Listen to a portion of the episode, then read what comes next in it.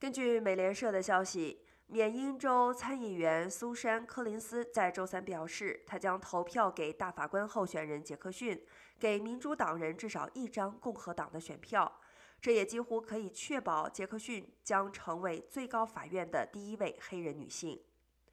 参议院民主党领导人正在推动参议院司法委员会周一对提名进行投票，并在下周晚些时候进行参议院的最终投票。白宫幕僚长罗恩·克莱恩在推特上表示，他感谢柯林斯对杰克逊给予公平和深思熟虑的考虑。